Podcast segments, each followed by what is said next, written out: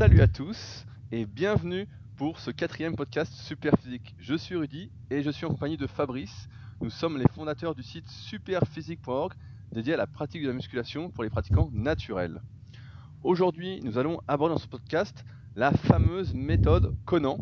Si vous, si vous ne connaissez pas, je vous conseille de rester jusqu'au bout car cette méthode est très surprenante. Nous avons choisi ce sujet parce que Fabrice vient d'écrire un article sur son site musculation-alter.fr à ce sujet.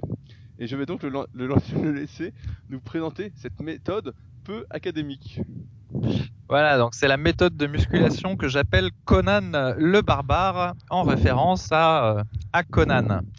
Alors pour ceux qui connaissent pas le, film, donc c'est un film qui est sorti dans les années 80 avec Arnold Schwarzenegger. Et d'ailleurs justement pour les besoins du film, il s'est remis à s'entraîner alors qu'il avait arrêté la compétition de haut niveau après, après 1975.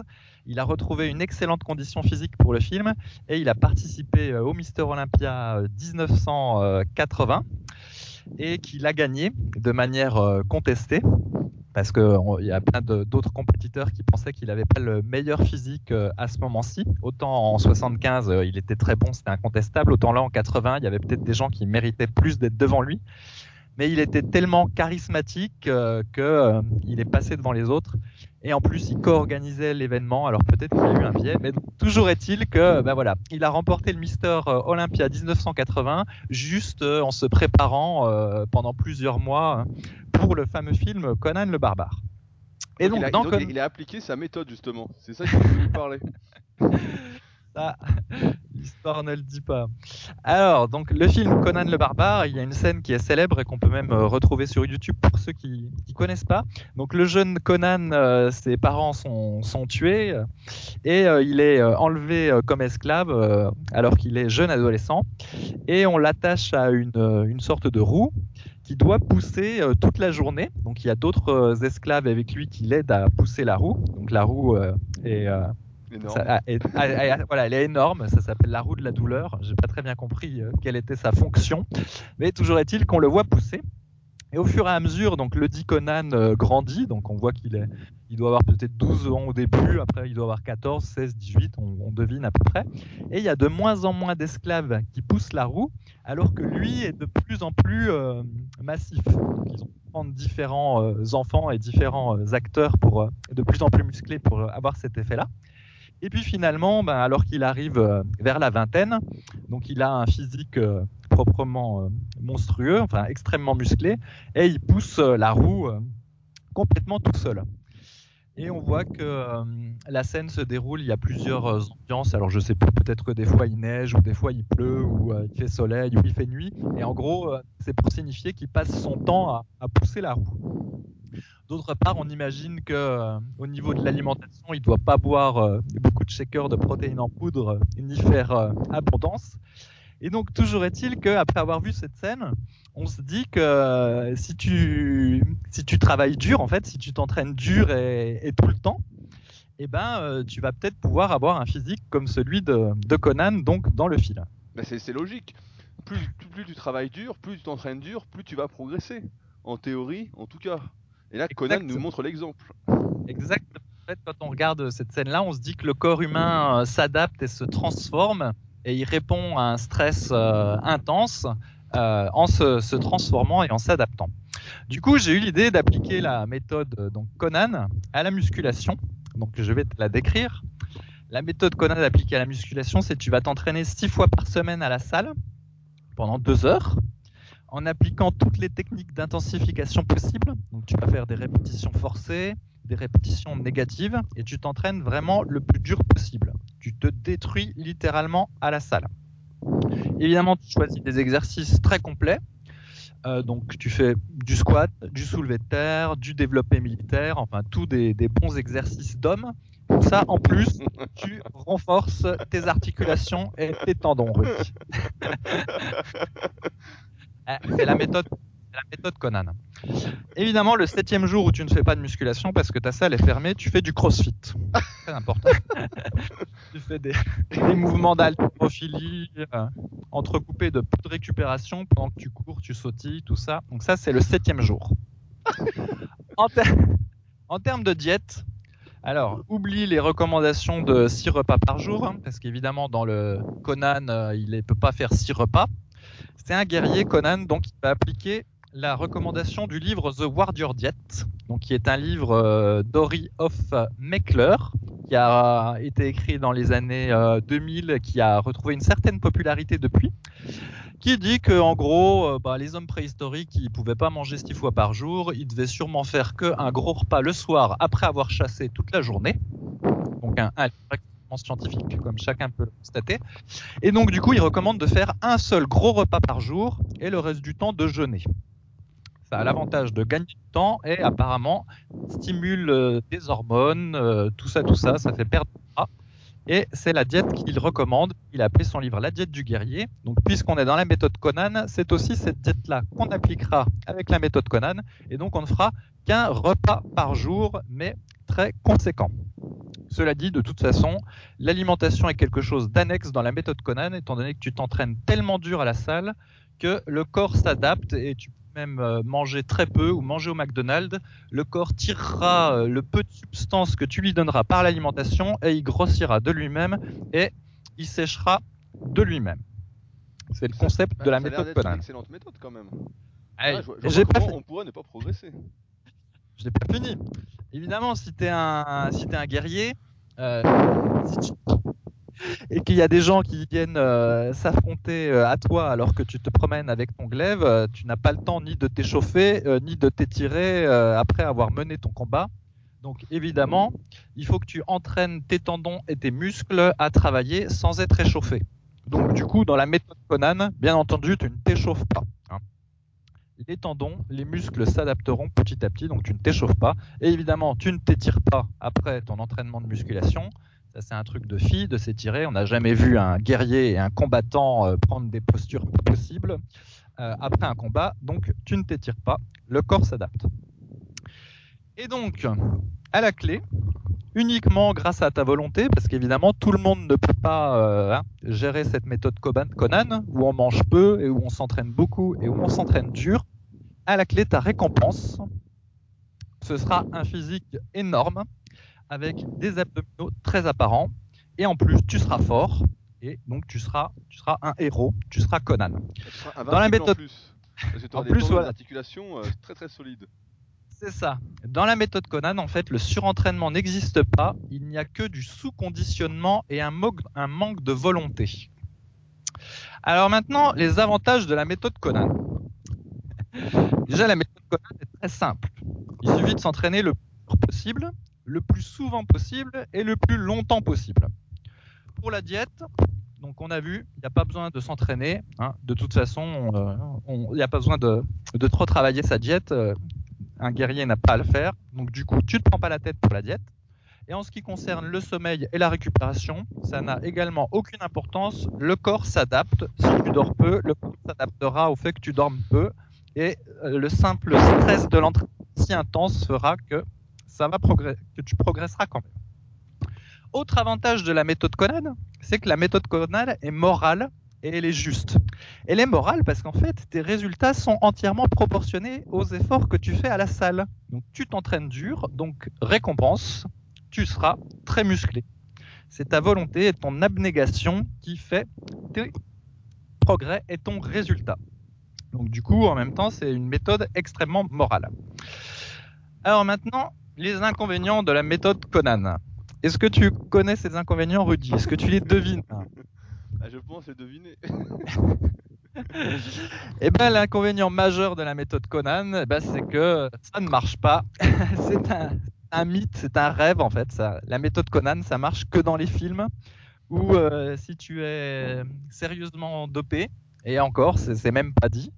Mais donc voilà, la méthode Conan, tout simplement, ça ne fonctionne pas. Dans la vraie vie, effectivement, le corps a euh, certaines euh, capacités d'adaptation, mais pas, pas dans ses proportions. Et donc simplement ce qui va se passer si tu t'entraînes très fréquemment, si tu fais beaucoup de techniques d'intensification, euh, tu vas juste épuiser ton système nerveux et en fait tu perdras de la force. Donc plus tu vas t'entraîner extrêmement dur à la salle et extrêmement fréquemment, moins tu seras fort. Dans la vraie vie, c'est comme ça que ça marche. Tu vas juste cramer ton système nerveux. Et plus tu tu vas faire des exercices dangereux et plus tu vas te blesser.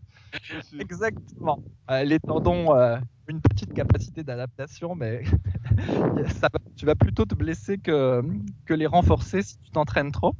Alors évidemment, si tu t'échauffes pas, bah, tu te blesses. hein. Pas de secret. Si tu fais pas d'étirement, tu deviens de plus en plus raide et puis à terme, tu te blesses aussi. Dans la vraie vie, bah, si tu manges pas, si tu manges trop peu, c'est simple, tu aucun progrès à la salle. Physiquement, tu te sens plat.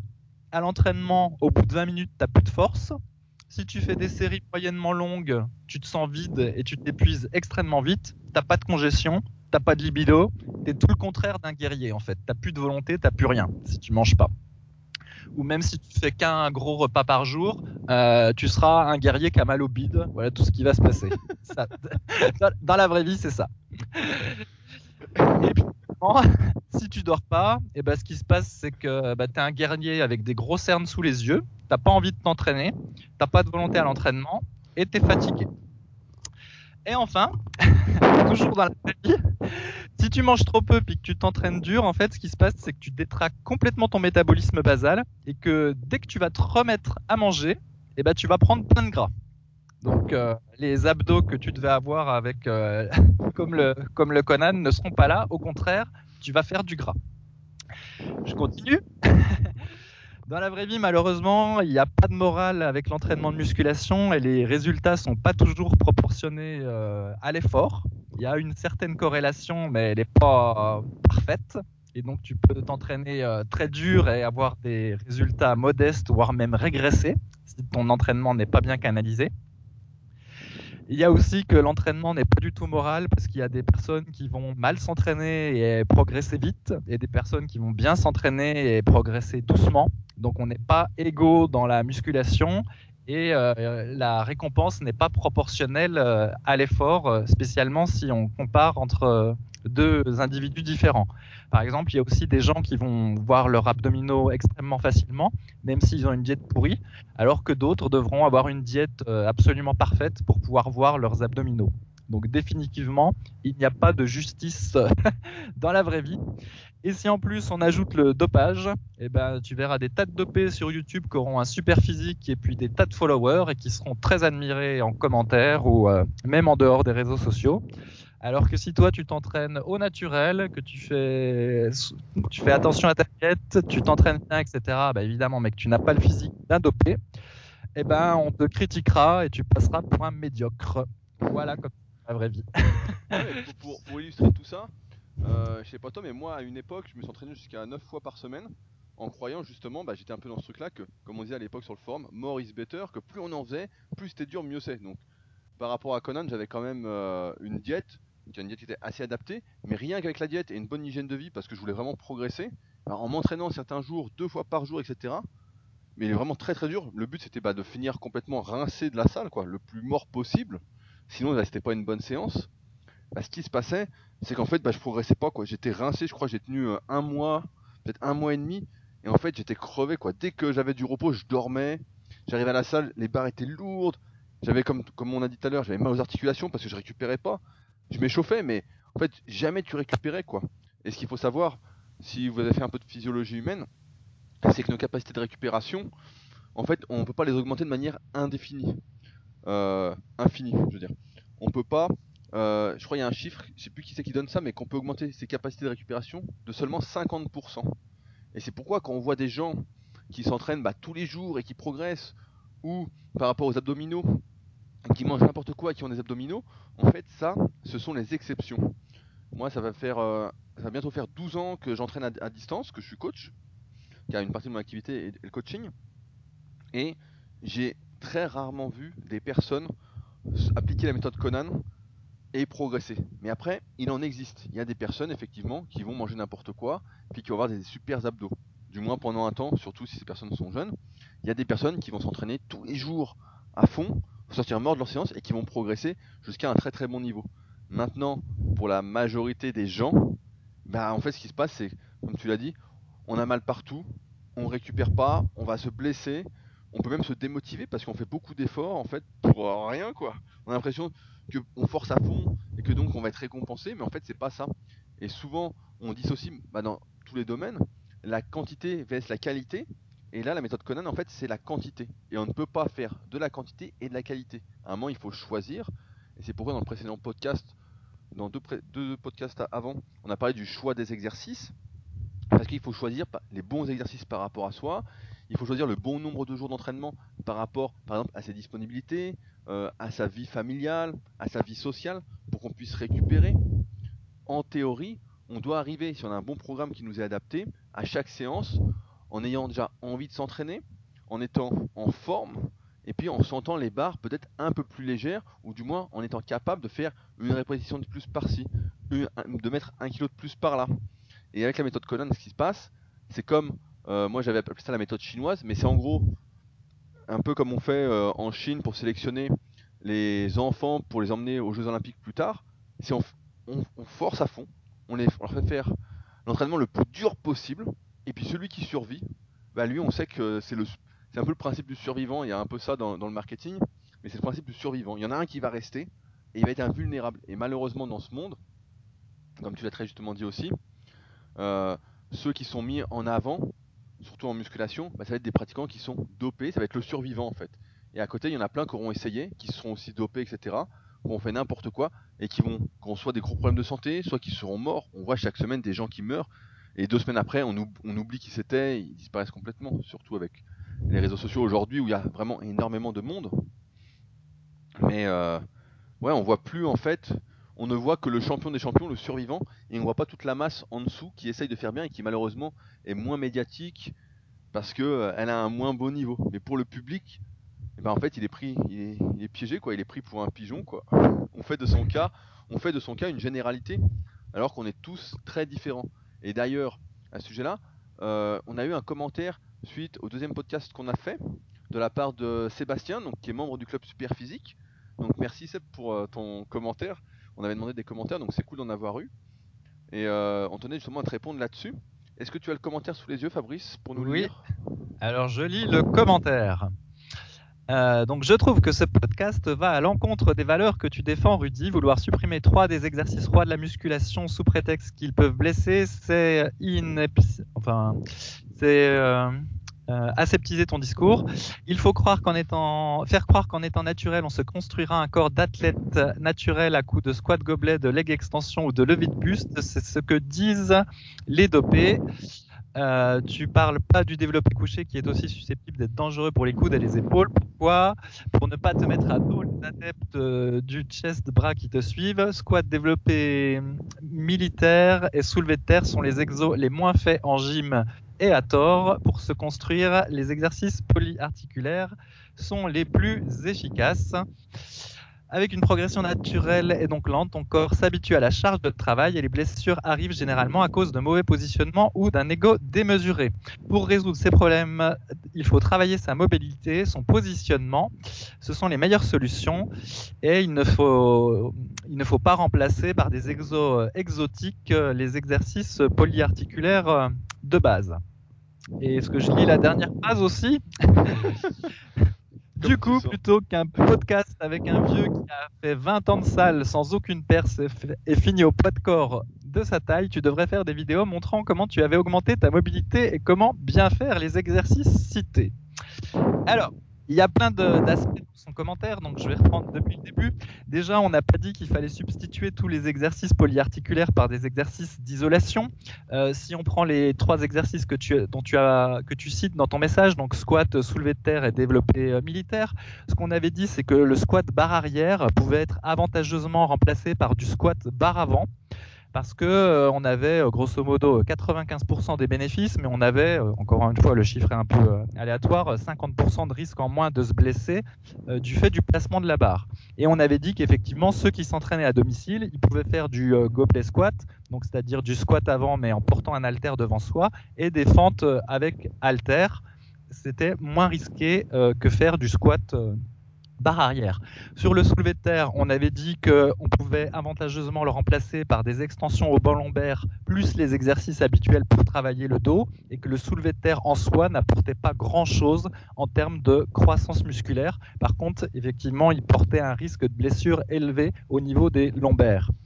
Et enfin, pour le développé militaire que tu cites, on avait dit de remplacer éventuellement le développé militaire par du développé au-dessus de la tête avec halter en appui sur un banc très incliné, de manière à limiter le risque au niveau des lombaires. Donc là aussi, on substituait un exercice polyarticulaire par un exercice polyarticulaire, mais on avait précisé qu'effectivement, il était préférable plutôt de se concentrer sur les élévations latérales et l'oiseau, parce que le développé militaire travaille surtout le devant de l'épaule et donc renforce un déséquilibre postural fréquent chez les pratiquants de musculation.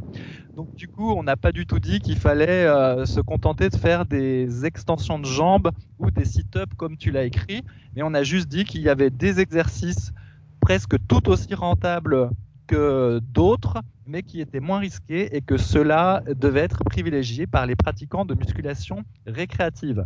Maintenant, si toi tu es heureux en faisant du squat, du soulevé de terre et du développé militaire parce que tu as du plaisir à faire ces exercices en soi et que tu acceptes le risque qu'ils portent, dans ce cas-là, vas-y, fais-les.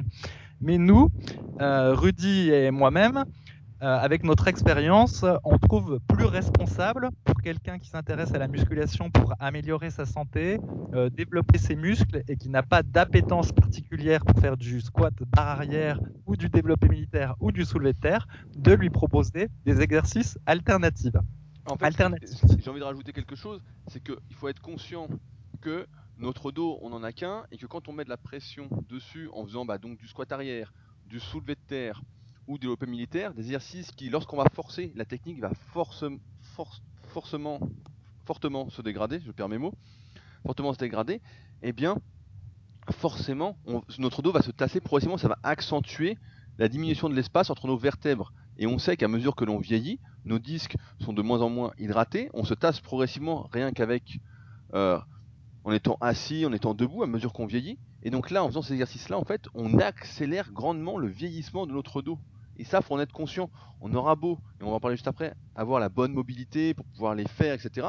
Être plus à l'aise, ne pas avoir de contraintes, de mauvaises contraintes mécaniques pour les faire, qu'il ne reste pas moins que ces exercices mettent de la pression sur le dos. Et cette pression, eh ben, elle est néfaste. On a beau dire qu'on est en train de se renforcer, c'est pas vrai. On est en train de s'écraser. Alors oui, on aura un meilleur gainage en faisant ces exercices-là. Ça peut être utile pour certaines activités sportives, dans de préparation physique. Maintenant, d'un point de vue rentabilité, comme, comme tu as dit, eh bien, il y a mieux à faire si on espère progresser aussi longtemps qu'on peut, d'un point de vue physique, d'un point de vue force, plutôt que ces exercices dangereux. Et d'ailleurs, le soulevé de terre, on en avait parlé aussi dans le précédent podcast, mais le soulevé de terre, dès qu'on se prend au jeu, ça finit toujours mal. Ça finit de rond, surtout en traditionnel, en, version traditionnelle, ça finit toujours mal. Donc c'est sûr que c'est pas des exercices qu'il faut faire absolument, et ça rejoint les méthodes Conan, c'est pas parce que vous faites pas ces exercices-là que vous n'êtes pas un guerrier, ça n'a rien à voir avec ça. Ça, c'est seulement un problème d'ego pour moi. Et on va en parler juste après parce que tu as cité ça, Seb, mais faire ces exercices-là, comme ça, et dire qu'il faut absolument les faire, il n'y a que ça qui peut transformer quelqu'un, ça, c'est que, c'est que l'ego qui parle en fait. C'est pas. Si tu réfléchis un peu, tu sais bien que le squat avant, bah, c'est moins dangereux, que le soulevé de terre, c'est pas indispensable, et que le développé militaire pour les épaules, bah, ça fait surtout l'avant d'épaule, et que ça va déstabiliser progressivement euh, bah, la, force de tes antagonistes au niveau de l'épaule, tu vas avoir une mauvaise posture et il y a de fortes chances qu'après que tu te niques euh, complètement, soit un pec, soit un biceps, soit un grand dorsal, euh, sans compter euh, le dos en général quoi. Voilà, et d'ailleurs, lui dit, donc il précise quand même qu'avec une progression naturelle, le corps est censé s'adapter et qu'il suffit justement de ne pas avoir un ego démesuré pour se blesser avec ces exercices. Et là, pour le coup, je suis pas du tout d'accord avec toi et je m'étonne, Sébastien, qu'un pratiquant comme toi de ces exercices puisse penser ça. Euh, ce qui se passe, c'est que le squat ou le soulevé de terre, par exemple, c'est des exercices que tu pratiques par cycle. Donc, tu as tes, séries et tes répétitions et tes poids qui sont, entre guillemets, déjà prêts avant la séance. Tu as, quelque chose qui est prévu. Et avec l'adrénaline et avec le fait d'être chaud, il y a un moment donné, euh, tu vas tenter de réaliser toutes les, tout ce qui était prévu. Et il peut y avoir des fois où tu vas tenter, entre guillemets, la rep de trop. Et c'est pas une histoire d'ego. C'est parce que tu es dans ton truc, tu as prévu de faire ça, tu es bien chaud, tu as, l'adrénaline. Et puis du coup, tu tentes. Tu tentes parce que tu es dedans, tu te dis, bon, cette répétition-là, elle va passer. Tu la commences. Par exemple, le soulevé de terre, tu vois que la barre elle se lève au sol, et après, une fois que tu es euh, allé à la moitié du mouvement, tu vas pas laisser tomber ta barre. Donc, du coup, tu continues à lever, Là, finalement, tu sens que finalement, tu perds le, gainage en haut du dos. Bon, il te reste euh, un tiers ou un quart du mouvement à faire. Qu'est-ce que tu fais? Tu fais pas tomber la barre au sol. Tu continues à la monter et moralité, tu as fait une barre de soulevé de terre avec le dos légèrement arrondi. Donc ça va passer 9 fois sur 10 jusqu'à ce qu'un coup, bah, tu te niques pour de bon. Et donc, c'est pas une histoire d'ego, là, dans ce cas-là. C'est juste, euh, c'est l'adrénaline qui a parlé pour toi et tu as juste fait ce qui était euh, prévu, entre guillemets. Donc, tu vois, c'est pas seulement mettre bêtement des poids sur la barre et tenter des barres euh, que tu ne maîtrises pas. Ça s'inscrit même dans un contexte de, de cycle, donc c'est pas aussi évident que tu le décris. Après, tu disais qu'il fallait travailler sa mobilité. Mais attends, qu'on soit bien clair, si tu n'as pas la mobilité nécessaire pour faire du squat arrière, du soulevé de terre ou du développé militaire, les exercices, faut même pas les considérer, ceux-là. Là, quand on disait qu'il fallait éviter ces exercices, c'était même si on avait la mobilité pour les faire. Et là, moi, je parle en connaissance de cause, vu que j'ai les, pour le squat, je suis parfaitement adapté. J'ai une super mobilité de cheville, j'ai une bonne mobilité de hanche, j'ai des fémurs courts. Donc, s'il y en a bien un qui est fait pour le squat barre arrière, c'est bien moi. Mais pour autant, eh ben, tu vois, je sais qu'il faut pas que je le fasse parce que ça va mal finir à cause des éléments euh, dont on a déjà parlé. Et on est aussi d'accord pour dire, comme tu l'as, tu l'as dit, euh, Seb, c'est que beaucoup de personnes justement font ces exercices-là avec une mauvaise technique et que ça contribue à les blesser. Ça, on est d'accord. Mais après, ce qu'il faut rajouter, c'est que la mobilité, et on se connaît donc euh, tu sais bien, c'est que si t'es pas vraiment fait pour un exercice, comme moi qui suis pas vraiment fait pour le squat arrière, pour le squat nuque, ça fait des années que je travaille ma mobilité et jamais je serai à l'aise en bas du mouvement. Et pourtant, quotidiennement, car ceux qui me connaissent le savent, moi je suis hyper euh, rigoureux dans tout ce que je fais, hyper sérieux, etc. Là, je suis vraiment motivé pour progresser, quoi. Et jamais je serai à l'aise, jamais j'aurai la mobilité suffisante pour compenser la longueur de mes fémurs. Et ça, c'est juste la morphoanatomie. Alors ouais, si je m'échauffe bien pendant un moment, ça va aller. Mais à un moment, quand je vais forcer, ma morphoanatomie va me ramener vers un mouvement peu académique et qui va devenir dangereux. Et on peut prendre le même exemple pour le développer couché pour certains, on l'a pas cité parce que ça reste pour la majorité des personnes un bon exercice et c'est pas une question de plaire à quelqu'un ou pas. Tu sais très bien que, j'en ai rien à foutre quoi. Euh, mais c'est une question que la plupart des gens peuvent faire du développé couché de manière sécuritaire, seulement en ayant bah, donc une bonne mobilité au niveau des épaules, des pectoraux, etc.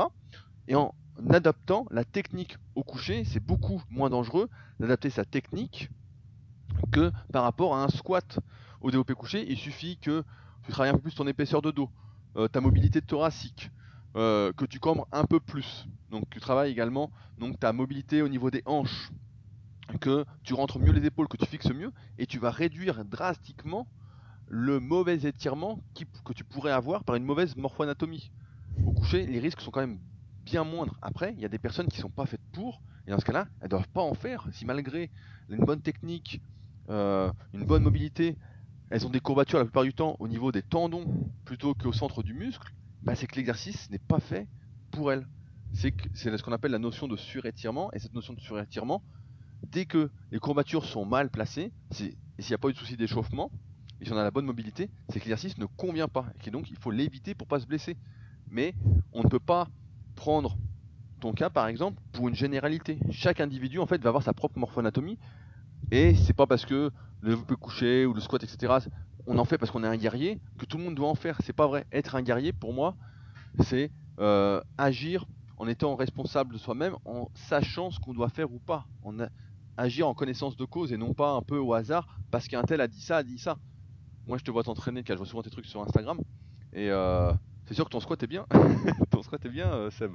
Mais tu conviendras également que tu viens d'une famille qui est relativement douée en musculation je passe d'ailleurs un petit coucou à Framboise qui nous écoute, euh, avec qui euh, que j'ai sponsorisé pendant euh, plus d'un an pour les, juste avant qu'elle fasse les CrossFit, Games cette année en catégorie plus de 60. Mais tu viens d'une famille qui est relativement douée, donc forcément les problèmes que rencontre la majorité des individus, bah tu les vois pas. Et moi derrière mon ordi, bah, depuis donc j'ai coaché plus de 2000 élèves en suivi hebdomadaire. Bah, la plupart des individus ne sont pas adaptés au squat. la plupart des individus viennent me voir justement. Alors ouais, ils ont peut-être, ils peut-être pas une bonne technique, mais ils ont tous mal au dos. Donc c'est sûr que eux, faut pas qu'ils fassent de squat. Et quand je les vois faire, je vois qu'il y a un énorme travail. Il faut aussi considérer le fait que beaucoup de personnes n'ont pas forcément le temps de faire tout ce qu'il faut pour apprendre correctement un exercice. Si aujourd'hui tu es raide comme un piquet et que tu peux t'entraîner trois fois par semaine, tu n'as que une heure à y consacrer, tu as un travail très prenant, une vitamine, etc. et que tu as besoin de faire de la mobilité 30 minutes par jour pendant 6 mois pour arriver à faire un beau squat, bah, autant se mettre à la presse à cuisse parce que tu n'auras jamais le temps, ça se trouve, de faire ces 30 minutes tous les jours pour y arriver. Il faut aussi considérer ça, c'est que tout le monde n'est pas, la plupart des pratiquants de musculation ne sont pas aussi motivés que ça pour faire des efforts, pour persévérer si longtemps, pour juste faire un mouvement pour lequel en plus ils sont même pas adaptés et qui leur a causé des souffrances.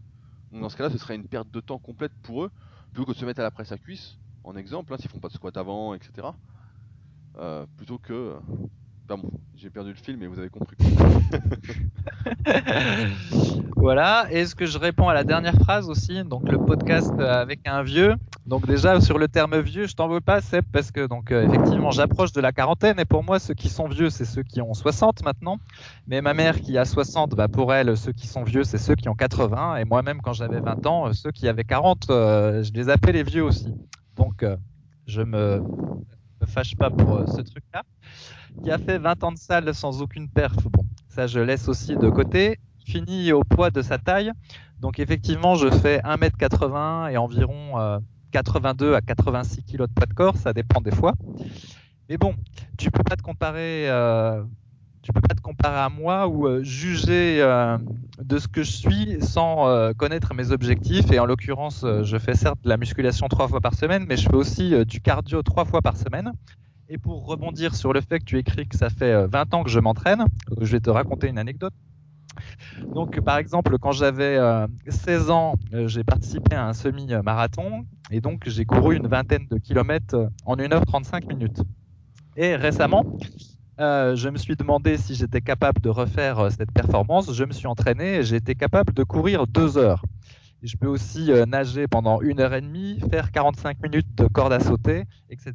Et donc, en fait, j'ai des objectifs cardiovasculaires qui sont euh, plus ou moins euh, contradictoires avec les objectifs de la muscu et donc c'est ce qui explique aussi que mon poids de corps est contenu euh, en plus peut-être d'une génétique pas super favorable pour avoir un poids de corps élevé. Donc moralité, ne juge pas trop vite. Et je voudrais finir sur une dernière anecdote il y a quelques années, donc avec euh, Enguerrand, que, dont Rudy a déjà parlé euh, dans un podcast précédent. Le fameux Le fameux qui lui, pour le coup, était super doué en muscu, avec lequel je me suis entraîné. On faisait les mêmes entraînements. Euh, je peux vous dire que lui progressait à toute vitesse et moi je progressais comme une tortue. Donc, ce qui montre bien encore les différences de génétique qu'il y avait. Et donc, à un moment donné, on avait des photos à faire pour un reportage euh, sur la musculation qui était euh, commandé par le magazine Ça m'intéresse. Bref, on est allé dans une salle à Paris et là, on a rencontré un type qui avait été champion du monde de musculation. Et donc, euh, le truc, c'est que ça se voyait pas du tout. Il est venu vers nous, il nous a dit bonjour, salut, voilà, vous vous intéressez à la muscu, etc. Moi, j'ai été champion du monde, tout ça. Et donc, il nous a montré des photos. Il nous a montré des photos où effectivement, il était magnifique et on comprenait qu'il ait pu être fier, euh, étant donné que ça avait dû demander beaucoup de travail d'arriver à ce niveau. Sauf que le type, il ne lui restait plus rien, en fait.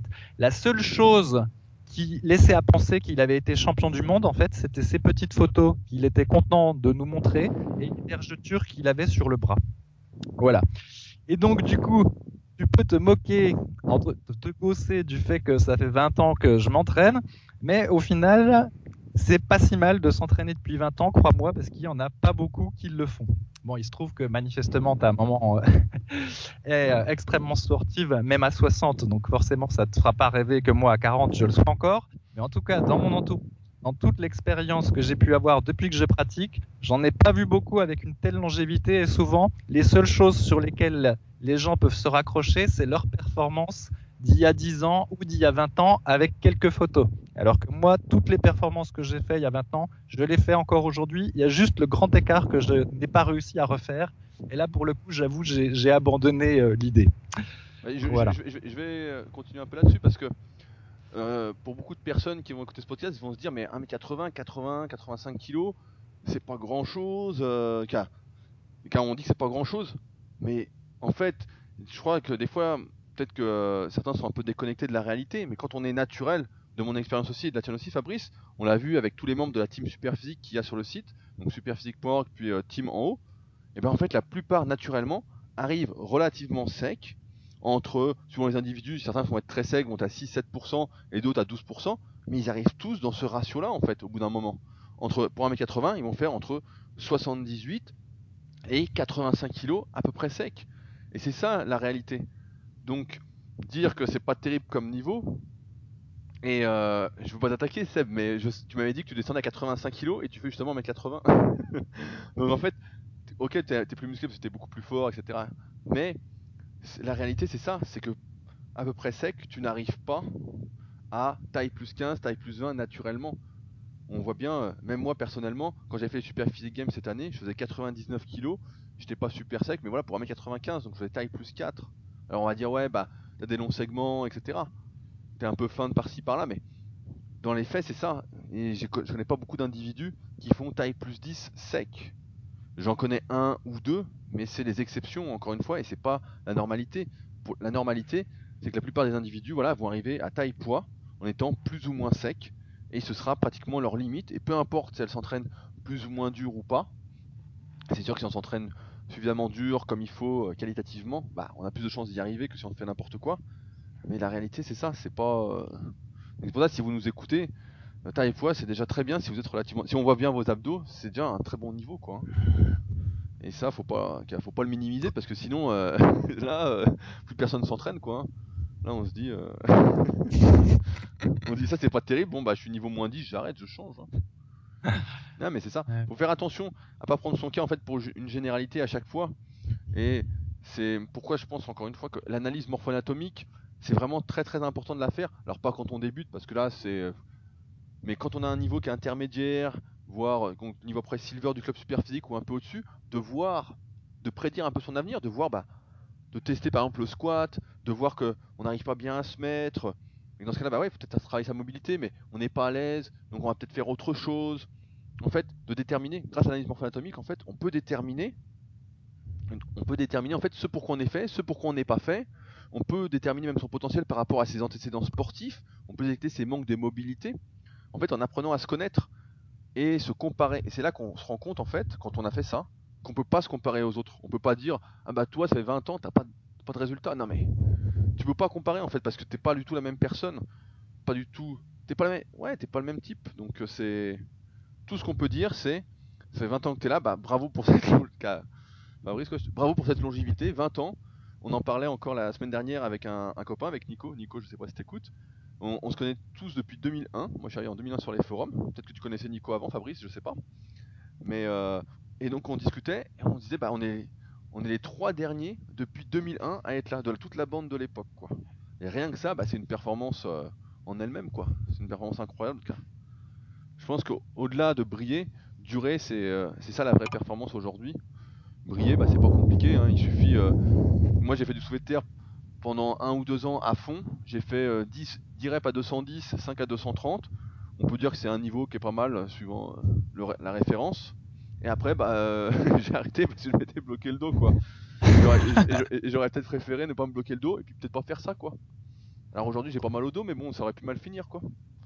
Et comme tu disais, Fabrice, bah ouais, j'étais dans le truc, je faisais attention, et puis la barre, quand elle monte, euh, t'es dedans, hein, elle doit monter. Hein. Donc même si tu fais, t'es bien placé au début, à un moment, ça va pas, quoi.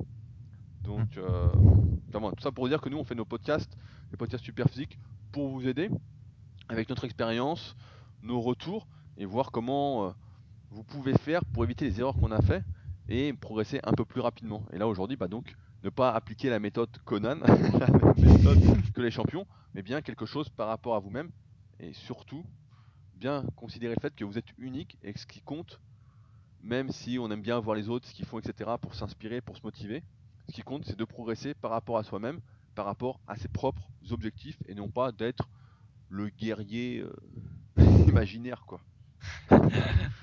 je n'aurais mieux dit.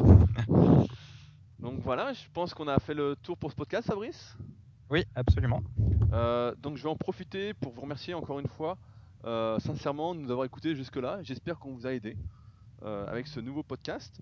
nous sommes aujourd'hui à ce quatrième podcast à 13 commentaires positifs de 5 étoiles sur l'application podcast sur iPhone ou via iTunes si vous avez un PC.